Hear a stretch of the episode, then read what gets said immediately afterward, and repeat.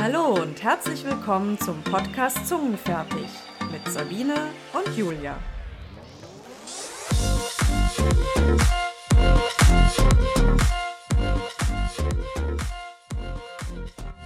Heute widmen wir uns dem B in LGBTIQA. Ähm, wir wollen heute zum Thema Bisexualität sprechen. Ähm, am 23.09. war ja auch der Bisexual Awareness Day und wir haben uns zu dem Thema daher eine Expertin eingeladen. Ähm, und weil ich immer so große Probleme habe, Namen äh, richtig auszusprechen, auch wenn ich mich vorher extra erkundige, äh, machen wir das heute mal ein bisschen anders und deswegen stellt sie sich ähm, kurz selbst vor. Danke, Sabine, und hallo zusammen. Äh, ich bin die Timona Bolhanuddin. Äh, man kann mich aber auch sehr kurzform als Mona äh, benennen. Deswegen ist mir auch schon bewusst von unterschiedlichen Gesprächen, dass mein Name oder Nachname zumindest sehr kompliziert sein kann.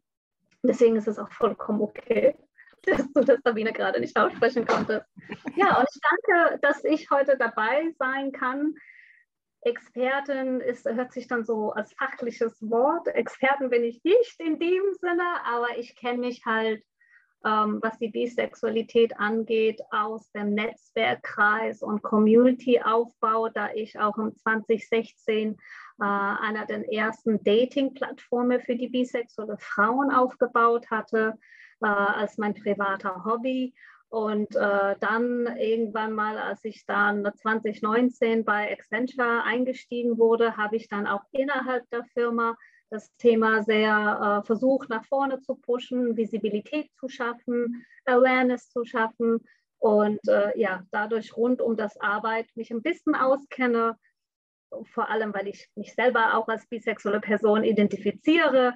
Ja, und freue mich hier über das Thema mit euch zu sprechen.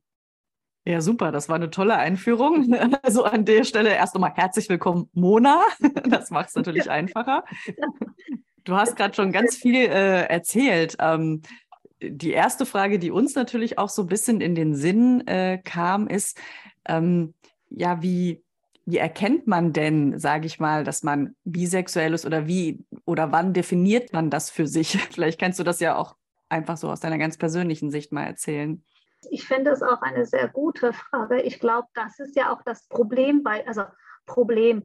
Ne? Bei mhm. Bisexualität sagen wir ja oft, dass es immer so das invisible, unsichtbare Bi in diese LGBTQI+, weil man es gar nicht erkennen kann die Neigung zu zwei unterschiedliche Geschlechter ähm, oder wenn man jetzt auch so geschlechtsneutral wird, gehst du ja Richtung Pansexuality, aber das Problem, glaube ich, ist, wenn die Kollegen oder die meisten Menschen sich in so eine gewisse Beziehungen befinden, die dann doch irgendwie monogam ist und dann mal ganz, ganz äh, allgemeines Beispiel, eine Frau, die bisexuell ist, ist aber mit einem Mann zusammen, wird dann wird dann visuell für die Außenwelt in einer Hetero-Beziehung genau. dargestellt. Ne? Oder wenn äh, die bisexuelle Frau mit einer Frau zusammen ist, wird sie dann als lesbisch bezeichnet. So, ähm, daher ist es sehr schwer, es zu erkennen.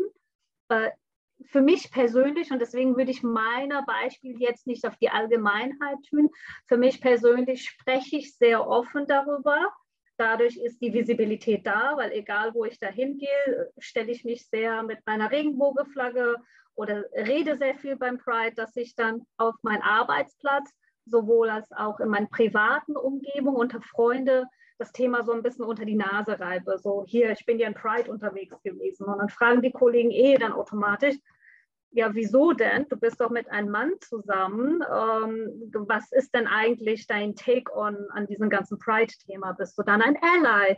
Und dann versuche ich eh das Gespräch so ein bisschen zu pieksen, damit ich dann so einfach meine Story erzählen kann. Und dann sage ich dann auch so, ja, ich date auch nebenbei Frauen. Also ich habe dann auch die Möglichkeit, also Möglichkeit andersrum gesagt, ich habe mir selber die Möglichkeit erschaffen, weil ich beides nicht ausschließen wollte für mich. Also ich wollte nicht in einer monogame Beziehung sein, wo ich sage, entweder nur Mann oder nur Frau, weil ich habe Neigungen zu beiden und ich möchte auch beides dann transparent halten und äh, bin dann auch dadurch nicht nur bisexuell, sondern auch polyamorös unterwegs.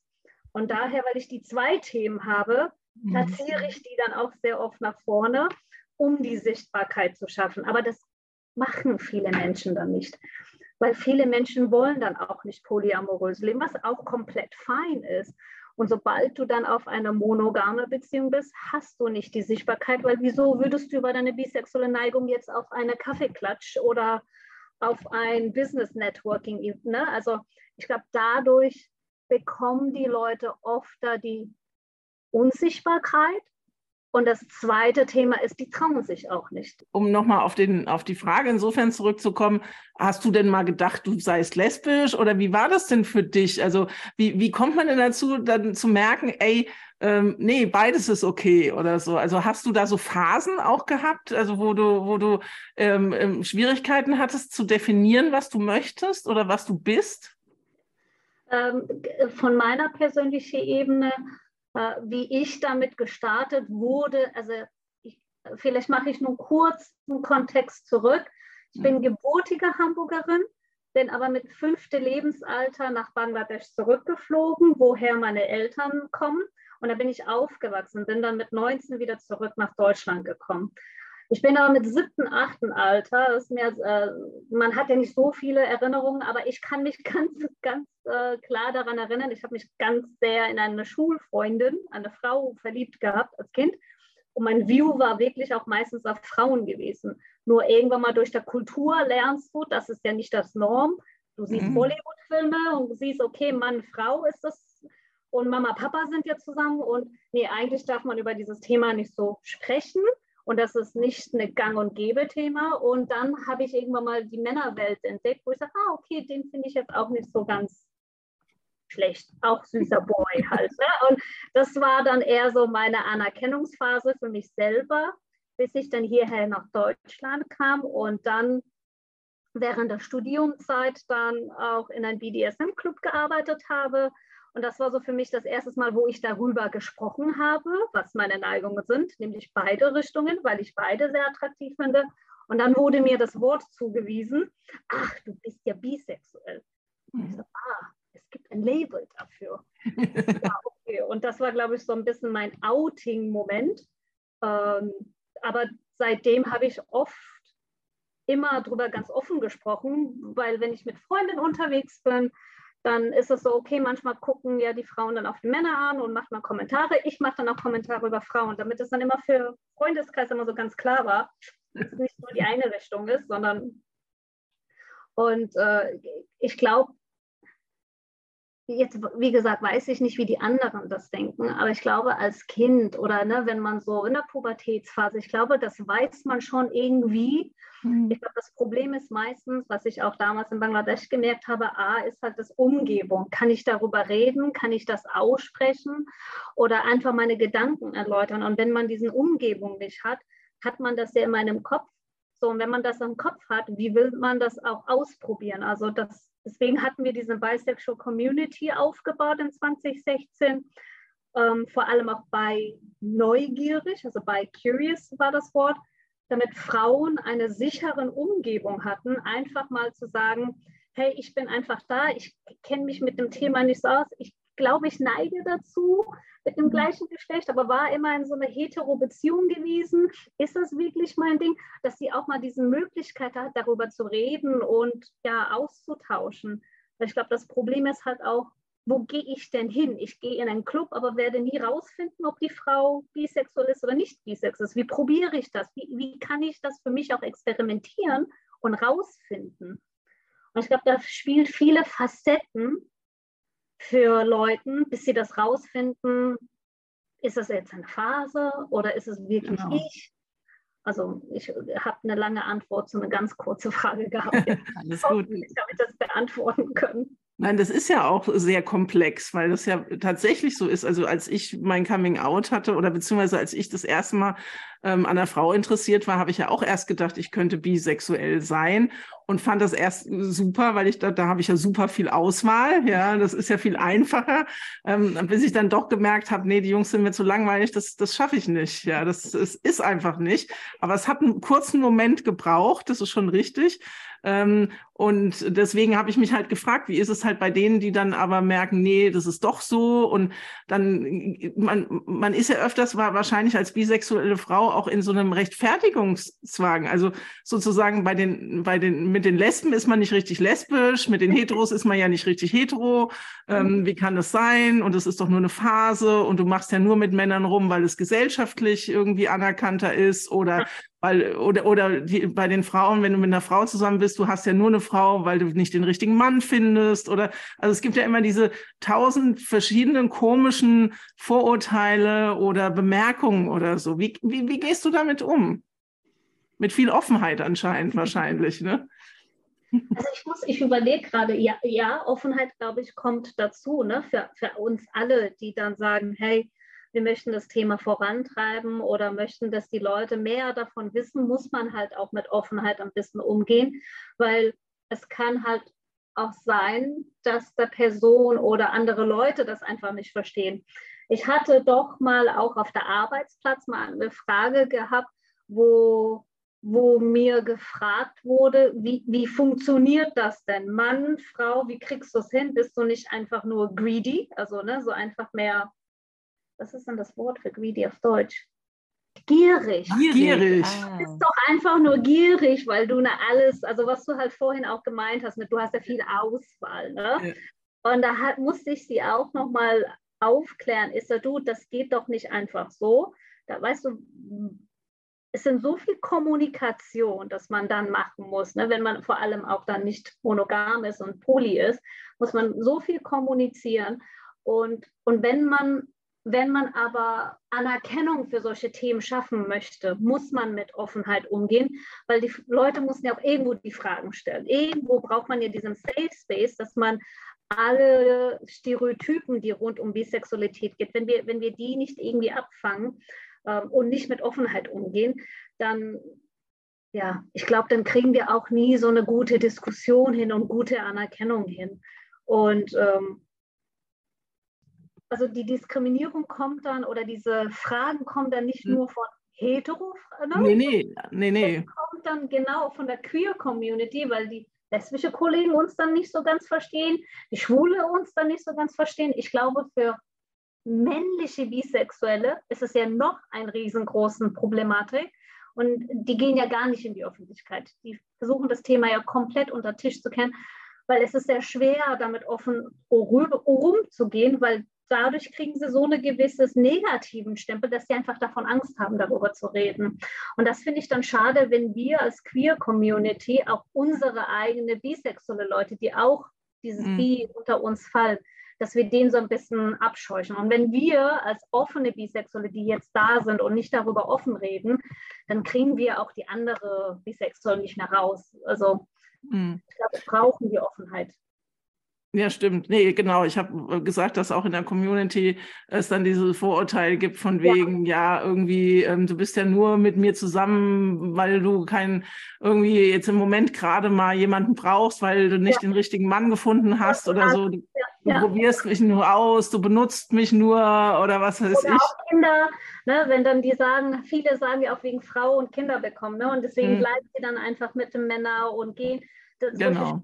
hört man ja dann auch noch dazu. Ne? Also ja, aber wir müssen halt offen damit umgehen und versuchen, mhm. diese ganze Fragen oder Anmerkungen oder Kommentare irgendwie gut mit Argumente darzulegen, damit es dann für die spätere Generation nicht das Problem wird. Ne? Dass, sie, dass, dass so eine gewisse Learning-Methodik dann dabei ist und sagt, okay, eigentlich ist es nicht okay, solche Fragen zu stellen. Oder man verletzt jemanden dadurch. Mhm. Oder ne, jemand, das Coming Out wird nicht passieren. Oder, oder, oder. Es sind halt ein paar ja, Konsequenzen. Gut, ich denke mal, das hat natürlich eine gewisse Angstsituation, dass man halt denkt, man hat noch viel mehr Konkurrenz. Also wenn ich, ich, ich war jetzt noch nie mit einer zumindest offen geouteten bisexuellen Frau zusammen. Aber ich habe mir auch immer gedacht, hm, wenn das jetzt so wäre, dann hätte ich wahrscheinlich, wäre ich viel eifersüchtiger, weil es viel mehr potenzielle andere Partner und Partnerinnen gäbe. Also, ne, das, also das ja, ist das, was in, was in einer was in mir drin ist, wo ich dann viel mehr Angst habe. Also ich kann das schon auch ein bisschen nachvollziehen, ja, dass da, also ich würde, ich habe nicht diese dummen Sprüche im Kopf natürlich, das möchte ich nicht sagen, aber dass man da so ein bisschen Angst hat, sage ich mal, ja, weil, weil einfach diese Konkurrenz so groß ist, ja. Das kann, das kann ich schon verstehen. Absolut. Also ich muss auch zugeben, jetzt von meiner Dating-Erfahrungen, ich habe ja früher sehr viel weil ich auch das bisexuell Kreis hatte und ne, durch der Bar hatte ich halt schon irgendwie Frauen gedatet, die eventuell einen anderen Mann hatte oder, oder, oder. Und es war irgendwie sehr unkompliziert. Und ich muss zugeben, so in den letzten drei, vier Jahren, das hat sich bei mir so ein bisschen geändert, dass ich halt äh, irgendwie in der lesbische Community, ein, also ich würde nicht sagen eingestiegen, ja, das hört sich so doof an, aber irgendwie ist dieser Hast mehr kennengelernt. Ja, so, genau. Also und, äh, und da merke ich schon, da gab es dann ab und zu mal so ein paar Fragen, so, also das heißt, du datest gerade einen Mann, ja. Das heißt, wenn wir daten, nee, das funktioniert nicht. Und er so, oh, wow, was ist denn jetzt passiert?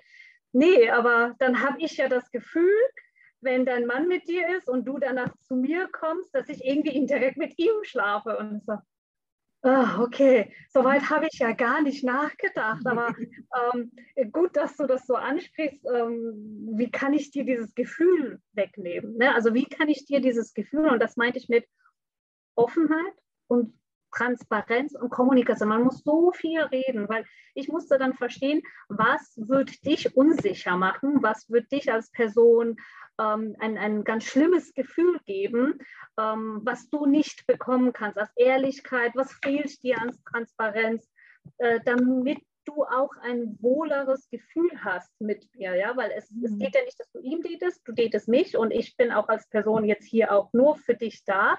Äh, wie kann ich dir dieses Gefühl geben? Und da muss man halt, es ist auch echt individuell, aber ich habe schon mhm. oft von äh, lesbische Frauen gehört, dass die generell bisexuelle Frauen nicht daten möchten, weil die uns, äh, die uns nicht, äh, ich glaube, also was, was sie meistens auch Aussage war, es ist sehr schwer, ähm,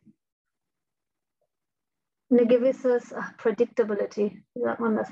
Vorhersehbarkeit. Wir sind da nicht so ganz mhm. zuverlässig, war so laut deren Aussage. Ich würde jetzt nicht das auf komplette bisexuelle Community beschreiben, aber das war so der Angst gewesen, dass man nicht vorhersehen kann, was und was, wenn du abhaust und was, wenn, ne, so. Und das waren so ein paar Themen gewesen. Da habe ich dann versucht gesagt, aber ja, wieso? Und wieso mhm. nicht so? Oder hast du dir dabei das gedacht? Hast du die Person vielleicht die Fragen gestellt? Ne? Habt ihr darüber kommuniziert, was eure No-Gos sind, was eure Boundaries sind? Ähm, wie oft möchtest du sie sehen? Wie oft wollt ihr treffen? Also ne, man mhm. kann über sehr viele Sachen Spielregeln setzen. Und ich komme ja wieder ne, aus der BDSM-Community, das heißt, es wird ja über alles geredet. Also es wird über wirklich von Gefühle und Gedanken und Safe Space und Safe Regeln und Safe Word. Und dadurch habe ich auch gelernt, mit dann in der Dating-Ebene genauso zu agieren. So, was passt für dich und was passt für dich nicht, damit man genau auch wieder mit Offenheit solche Stereotypen brechen kann für die Dating-Regeln. Wobei ich denke, das ist jetzt weniger ein Problem von Bisexualität, oder was heißt Problem, aber es ist weniger nur ein Thema von Bisexualität, sondern auch eher ein Thema von äh, Polyamorie. Also ich denke mhm. mal, dieses ähm, ähm, von wegen, ich komme von jemand anders äh, ähm, und, und gebe ich dann meinem Gegenüber das Gefühl, jetzt bin ich aber nur für dich da. Das, da ist, glaube ich, nicht nur entscheidend, dass es ein anderes Geschlecht ist, sondern auch eine andere Person einfach. Also ich glaube, dass da natürlich die beiden Themen ähm, so ineinander übergehen. Ich glaube, eine, also Polyamorie jetzt rein lesbisch oder ähm, hetero sozusagen kann durchaus dieselben Probleme ja haben, dass ähm, diese Exklusivität ja nun mal nicht da ist und, ja, und deswegen manche Menschen damit natürlich ein bisschen mehr Probleme haben als andere. Also ich würde die zwei Themen auch nicht unbedingt immer ähm, ähm, zusammen sehen. Also ich denke mal, monogame äh, Bisexualität hat das, äh, hat das diese, dieses spezielle äh, Ding ja nicht, dass man von einem anderen Geschlecht gerade nach Hause kommt oder so. Richtig, richtig. Mhm. Da hast du recht. Äh, ich glaube, die Erfahrung habe ich ja auch nie gemacht, weil ich leider mit meinem Mann schon fast zwölf Jahre zusammen bin.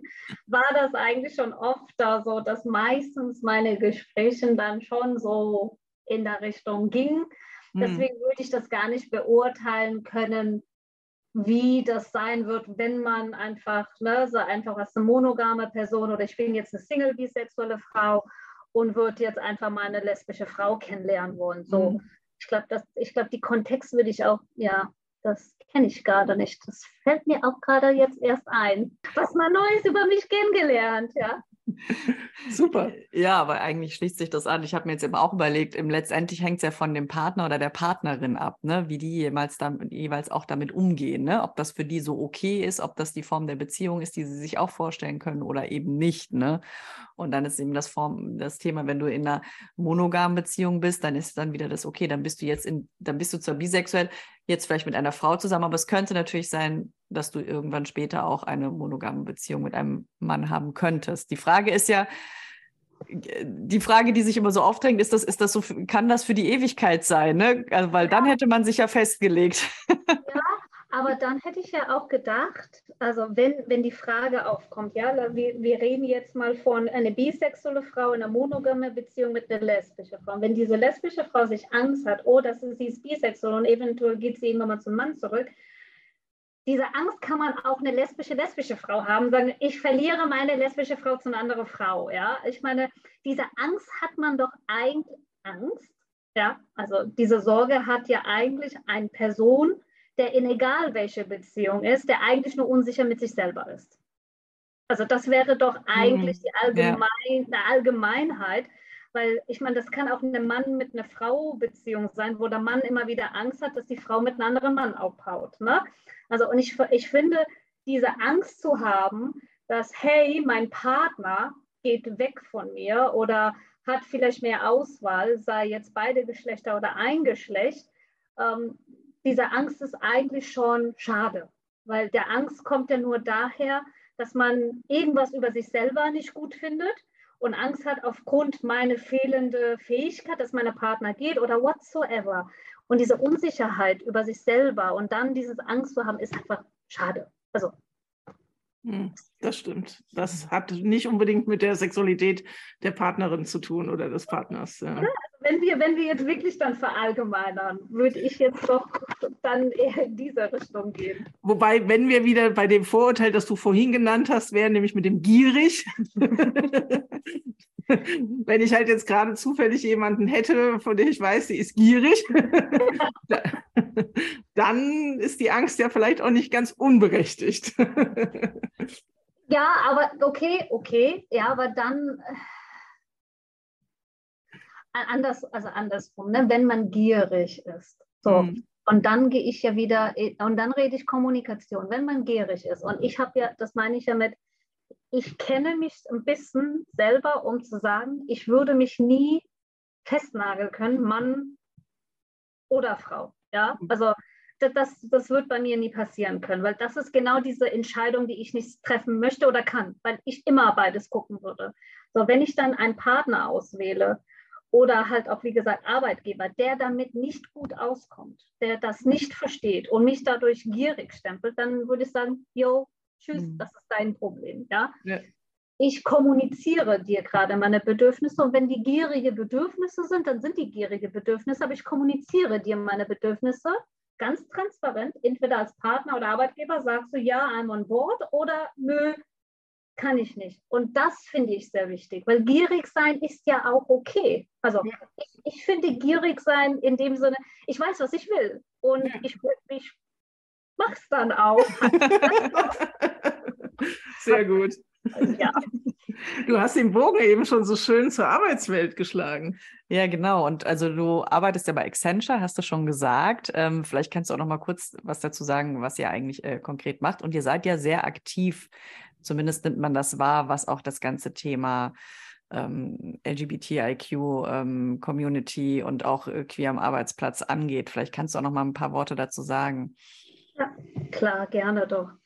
Also Accenture ist der ein äh, amerikanischer Firma und ein amerikanischer IT-Beratungsfirma oder kam damals von der IT-Seite und mittlerweile haben sie sich ja sehr gut aufgestellt, dass sie nicht nur IT-Beratung machen, aber auch Strategieberatung, also von Strategie bis zu alle möglichen IT-Transformationsprojekte.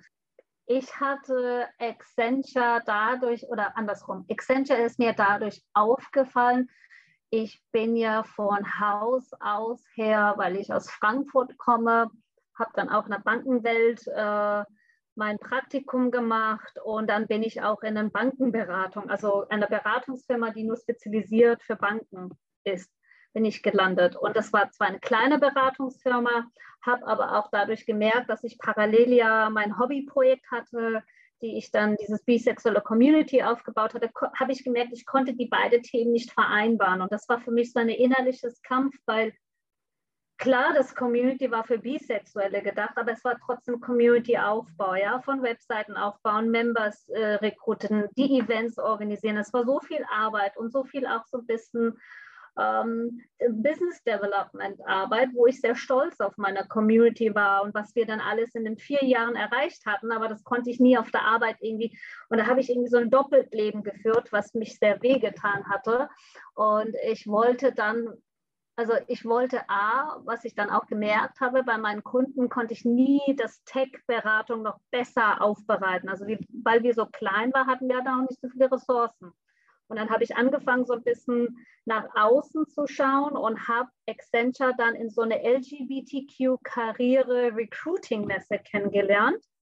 Und daher habe ich dann rausgefunden, ah, die sind halt ein riesengroßes Tech-Unternehmen. Das heißt, alles, was ich technologisch bearbeiten wollte und als Thema treiben wollte, kann ich hier umsetzen. Und habe gemerkt, die waren so queer-friendly und da war irgendwie so gar keine Problematik. Ich habe dann halt so ein bisschen meine Community-Arbeit so angedeutet. Das fanden sie super, haben dann noch Fragen gestellt. Und da habe ich gemerkt, ich fühle mich so wohl, ich bewerbe mich mal hier. Und das hat dann sehr gut äh, funktioniert. Und ich bin dann auch glaube ich, Tag eins angekommen, habe gesagt, hi, äh, ich bin hier, ich bin bisexuell, was kann ich tun? Ja, so. wirklich so ein, ein, oder viele, ich sage auch vielen, es gibt halt so ein Mona vor Accenture und Mona nach Accenture. Ich glaube, durch Accenture habe ich so ein bisschen die Schulterklappen bekommen und sehr viel Empowerment so von meinen Kollegen. Red doch darüber, sprich doch über deine Erfahrung, mach das doch.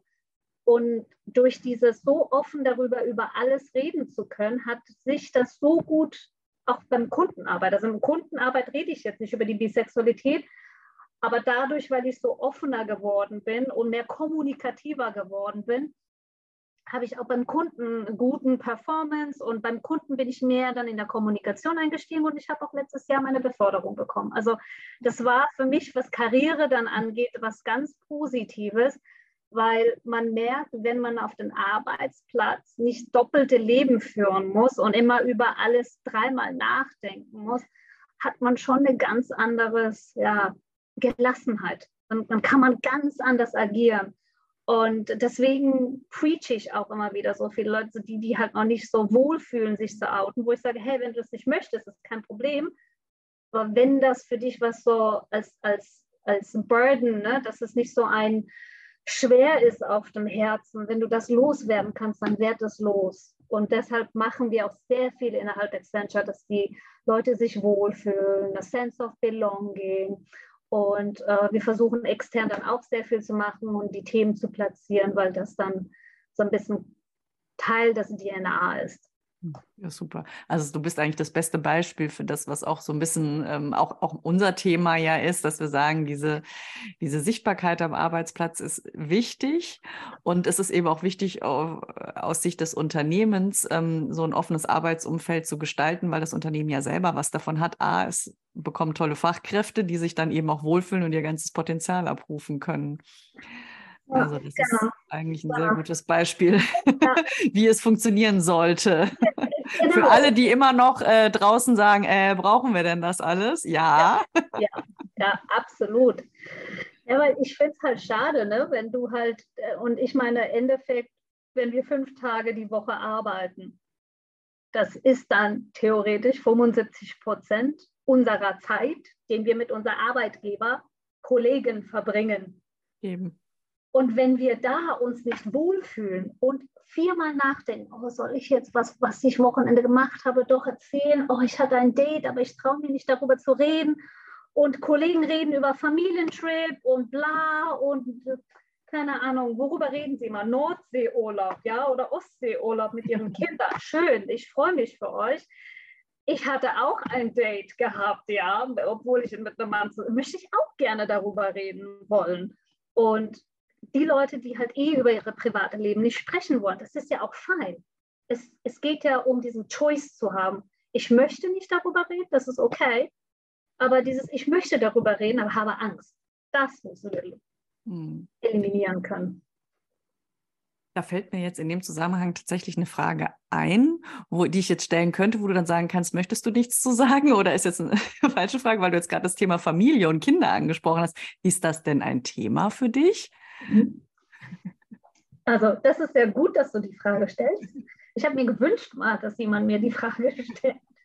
Das wird oft in, in, in, dem, in dem Kontext nicht so ich, äh, was ich schade finde, das wird oft in diesem Kontext nie gefragt. Wenn man mit einem Mann zusammen ist, ist es irgendwie gegeben, dass du Kinder mhm. bekommst. Und ich habe eigentlich schon, bevor ich meinen Mann hatte, bevor alles in mein Leben losgelaufen ist, schon mit 18. Lebensalter eigentlich schon entschieden, keine Kinder zu bekommen. Also das war mhm. losgelöst von Partnerwahl gar nichts. Und die, die Entscheidung, obwohl ich die getroffen hatte, und wenn ich dann immer wieder mit Freundeskreis und dann, äh, ich hatte meistens auch eine elterliche Freundesgruppe gehabt, die waren dann Minimum sechs, sieben Jahre älter als ich. Und dann haben wir so, ach ja, wenn du dann Ende 20er kommst, dann sieht die Welt anders aus. Ach, wenn du Anfang 30er, ach, mhm. wenn du Mitte 30, ach ja. Und ich denke so, hm, ja, bin schon Mitte 30, aber der Wunsch hat sich noch nichts geändert. So ich finde schade, dass es unter Frauen genau solche Sprüche zu anderen Frauen gesagt wird, so, ja, das ist ja jetzt, jetzt sagst du noch, weil du so denkst oder weil du so jung bist. Ich finde, die Entscheidung zu treffen, Kinder haben und die Entscheidung zu treffen, Kinder nicht haben, sollen beides gefeiert werden. Ja, ich glaube, ich weiß nicht, ob ich deine Frage beantworten könnte. Ja, also deswegen ist es kein Thema für mich. Ähm, ich, ich, liebe Kinder. Also ich habe auch ein Patenkind. Ich habe zwei Nichte von äh, meiner Mannseite. Seine Schwester äh, hat zwei Kinder und die liebe ich auch über alles. Aber ich möchte keine eigenen Kinder haben. Ähm, wollte ich nie und der Wunsch wird auch, wie gesagt, nicht kommen. Ich kann das gut verstehen. Ich auch nicht. Also ich glaube, das ist total legitim. Also, ne, also das äh, finde ich, da kann man niemandem einen Vorwurf machen, ähm, äh, ob man sich dafür oder dagegen entscheidet. Das ist einfach eine persönliche ja. Entscheidung und das ist völlig okay. Absolut, absolut. Ich finde es halt nur schade, wenn man dann ne, so von einer elterlichen Generation von Frauen dann immer wieder gehört wird, ach, das wird sich ändern bei dir, ach, das, du bist noch jung. Mhm. Die Frage stellte sich für mich nur auch, ob das irgendwie in Bezug auf Bisexualität irgendwie nochmal ein anderes Thema ist, ne? weil man sich ja dann auch vielleicht in einer gewissen Form vielleicht festlegen würde. Stimmt natürlich auch nicht, weil ich bin ja auch eine lesbische Frau, die Kinder hat. also insofern ja, ist alles möglich und alles eine individuelle Entscheidung. So würde ich das dann einfach zusammenfassen. Ne? Richtig. Also ich würde es auch genauso sagen. Ich kenne viele bisexuelle Frauen, die Kinder haben. Ähm, ich kenne auch ich kenne leider eine Person, die wirklich, die war, die ist bisexuell, wollte aber immer mit einer Frau bleiben, aber hat sich dann mit, entschieden, mit dem Mann zu bleiben, weil sie dann doch schwanger wurde mit ihm, obwohl sie so nicht gar nicht mit ihm bleiben wollte. Also es gibt dann auch Frauen, die dann solche Entscheidungen treffen, was ich dann schade finde, ähm, weil sie leidet darunter. Sie wollte dann auch monogam bleiben und wollte, also das habe ich dann, das hat mir dann so ein bisschen traurig gemacht und das ist halt den Appell an, an jeder Mensch, wo ich sage, ey, Kinder haben ist so wunderschön, dann wähle auch genau die Partner oder Partnerin aus und redet darüber. Ich glaube, ich komme immer zu dem Punkt, offene Kommunikation, Vertrauen zu bekommen. Ja, und dann, wenn ihr Kinder haben wollt, dann wollt ihr Kinder haben. Ne? Also es geht ja auch zwei lesbische Pärchen, schwule Pärchen. Mittlerweile geht es ja auch jeder Art von Familienmodell. Und jeder soll es auch für sich selber entscheiden. Ich hoffe, die haben nur den Mut, darüber immer offen zu reden und nicht irgendein Familienkonstrukt als Kompromiss zu sehen. Mhm. Also wenn eine bisexuelle Frau das Leben mit einem Mann auswählt, nur um den Kompromiss Kinder zu haben. Das finde ich dann traurig. Ich habe noch eine ganz praktische Frage oder ein Hinweis. Du hast ganz viel von deinem Netzwerk, was du aufgebaut hast, gesprochen. Gibt es denn sowas, sage ich mal, einen Tipp oder auch eine Adresse oder irgendwas, wo die wir jetzt hier ähm, verkünden könnten, wo man sagen kann, ey, da kriegt ihr weitere Informationen, wenn ihr jetzt mehr zu dem Thema wissen wollt, wenn ihr euch selber Fragen stellt? Also genau, dieses Netzwerk, was ich aufgebaut habe, da mache ich das Disclaimer nochmal. Ähm, ist ja eher so auf Dating-Ebene betrachtet. Also das ist jetzt nicht eine Bisexualität-Aufklärungsverein. Nochmal, mhm. ne? Ich glaube, da sind auf Instagram und, glaube ich, LinkedIn mittlerweile einige Gruppen. Es gibt, glaube ich, auch bisexuelle Podcasts, wo man sich einfach nur fürs Information aufsaugen gibt schon einiges, wenn man Richtung Dating gehen möchte. Also das ist das Netzwerk, was ich aufgebaut habe. Ähm, da bin ich jetzt nicht mehr dabei, seit ich beim Accenture bin. Aber Skirt Club heißt die Community. Und wenn man sich einfach mal Dating-Ebene was ausprobieren möchte, kann ich sehr gerne diese Events und das Plattform empfehlen, weil man dort auch mit einem gewisses, wie sagt man das, anonymisierte Version immer noch austauschen kann. Also man muss, es gibt dann auch eine Internetseite, man muss auch ein Profil anlegen und das wird dann auch gescreent und das wird dann sehr, sehr, wie sagt man das, anonym und underground gehalten, damit Leute, die darüber nicht reden wollen und Angst haben zu probieren, immer noch auf so eine Safe Space sich ausprobieren können. Super. Ja, vielen Dank. Gerne. Wahnsinn. Wir haben so viele Informationen und Themen angerissen. Wir könnten Stunden mit dir weiter plaudern, aber wir sind jetzt bei unserer üblichen Kategorie angelangt, die Sabine jetzt mal kurz beschreiben wird. Genau, ähm, unser BAM des Monats. Wir blicken in jeder Folge ähm, ein bisschen zurück und äh, schauen, welches Ereignis, welches Erlebnis, welche Begegnung uns in irgendeiner Form inspiriert hat, irgendwie ähm, ja einen positiven Moment geschenkt hat. Und deswegen fragen wir dich und haben, ich habe schon jetzt gemerkt im ganzen Gespräch, also dein Motto Mona Loves Life, du bist ein total positiver Mensch.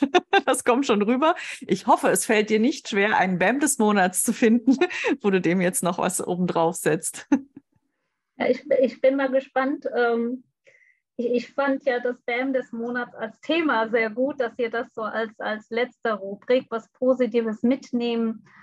Ähm, nochmal mitgeben wollt an den Zuhörer. So, und ich bin mal, äh, ich, ich glaube, darüber darf ich reden. Ich darf über alles reden. Ne? Bei uns schon. Ja, okay, gut. Um, ähm, für mich war BAM des Monats, dass ich meinen Horizont erweitert habe. Was meine ich mit Horizont?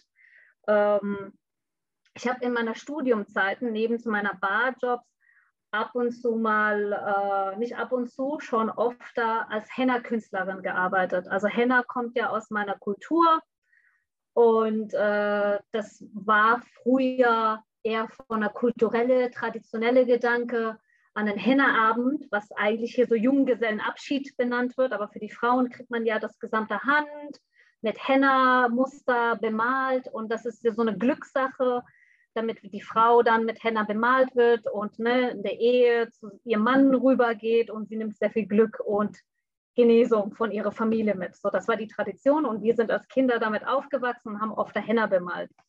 Und äh, ich habe das hier dann in unterschiedliche Hochzeiten damals als Studenten auch mein äh, ja, Studijob natürlich äh, Geld verdient.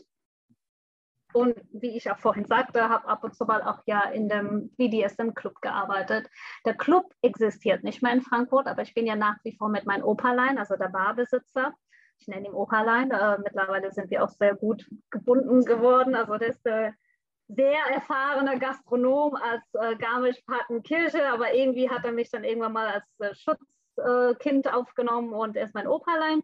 Und ab und zu haben wir noch Kontakt miteinander. Und ich habe ihm dann immer wieder gesagt, ich finde es sehr schwer für mich, irgendwie meine Kultur und so manchmal dieses Bindung, ne? so diese Integration von Kultur, weil ich bin immer noch nach wie vor Bengalin, aber ich bin auch deutsch und offen und europäisch und ne, mhm. so das mhm. Queer Ambassador. Und ab und zu mal reden wir darüber Und letztens hat er mir dann einen Auftrag gegeben und das meine ich mit Horizont erweitern. Ich durfte im Kontext von BDSM in einem Livestream Henna bemalen, aber auf Stellen, die sehr, sehr intim ist, was für mich ein gewisses kulturelles Aspekt hatte, weil ich durfte Henna bemalen. Aber das hat dann mit so einer gewisses Submissive Play war so ein bisschen das Titel gewesen.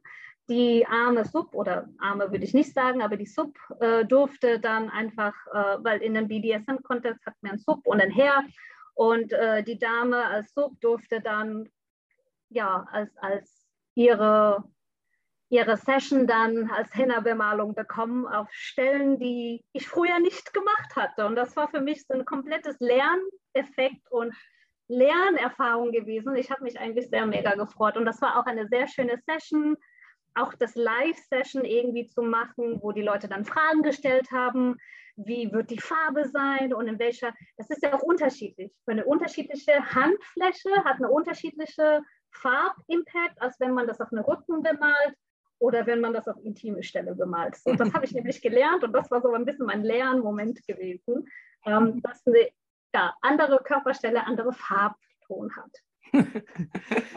Sehr wow. schön. Also jetzt haben wir auch noch einiges gelernt heute. ja. Aber das war irgendwie jetzt äh, sehr schön alles zusammengefasst, was dich, glaube ich, in deiner Person auch so ein bisschen ausmacht.